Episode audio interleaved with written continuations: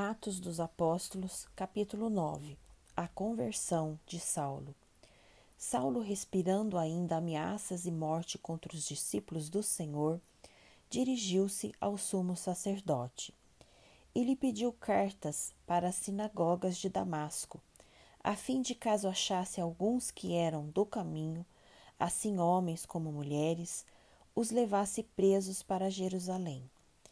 Seguindo ele estrada fora, ao aproximar-se de Damasco, subitamente uma luz do céu brilhou ao seu redor. E caindo por terra, ouviu uma voz que lhe dizia: Saulo, Saulo, por que me persegues? Ele perguntou: Quem és tu, Senhor? E a resposta foi: Eu sou Jesus, a quem tu persegues. Mas levanta-te e entra na cidade, onde te dirão o que te convém fazer.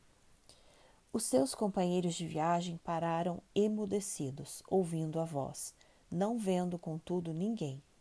Então se levantou Saulo da terra, e abrindo os olhos, nada podia ver. E guiando-o pela mão, levaram-no para Damasco.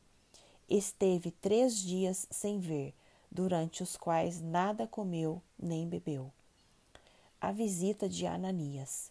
Ora, havia em Damasco um discípulo chamado Ananias.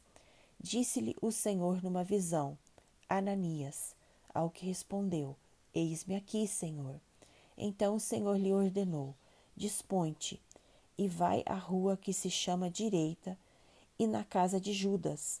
Procura por Saulo, apelidado de Tarso, pois ele está orando. E viu entrar um homem chamado Ananias e impor-lhes as mãos para que recuperassem a vista. Ananias, porém, respondeu: Senhor, de muitos tenho ouvido a respeito desse homem. Quantos males tem feito aos teus santos em Jerusalém? E para aqui trouxe autorização dos principais sacerdotes para prender a todos os que invocam o teu nome. Mas o Senhor lhe disse: Vai, porque este é para mim um instrumento escolhido para levar o meu nome perante os gentios e reis, bem como perante os filhos de Israel, pois eu lhe mostrarei quanto lhe importa sofrer pelo meu nome.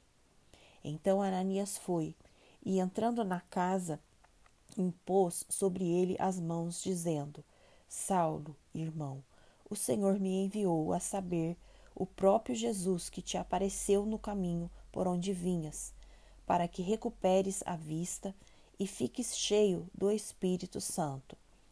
Imediatamente lhe caíram dos olhos como que umas escamas e tornou a ver. A seguir levantou-se e foi batizado, e depois de ter se alimentado, sentiu-se fortalecido. Então permaneceu em Damasco alguns dias com os discípulos. Saulo prega em Damasco e logo pregava nas sinagogas a Jesus, afirmando que este é o Filho de Deus.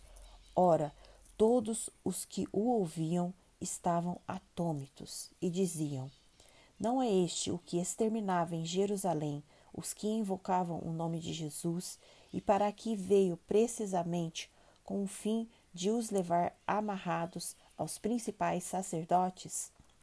Saulo, porém, mais e mais se fortalecia e confundia os judeus que moravam em Damasco, demonstrando que Jesus é o Cristo. Decorridos muitos dias, os judeus deliberaram entre si tirar-lhe a vida. Porém, o plano deles chegou ao conhecimento de Saulo. Dia e noite aguardavam também as portas para o matarem. Mas os seus discípulos tornaram-no de noite e, colocando-o num cesto, desceram-no pela muralha. Saulo em Jerusalém e em Tarso.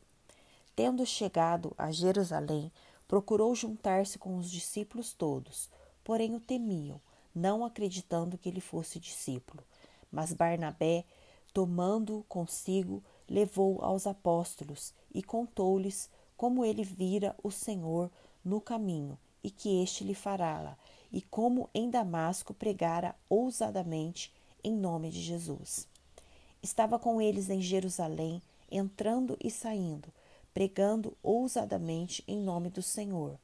Falava e discutia com os helenistas, mas eles procuravam tirar-lhe a vida. Tendo, porém, isso chegado ao conhecimento dos irmãos, levaram-no até Cesaria e dali o enviaram para Tarso. A igreja cresce.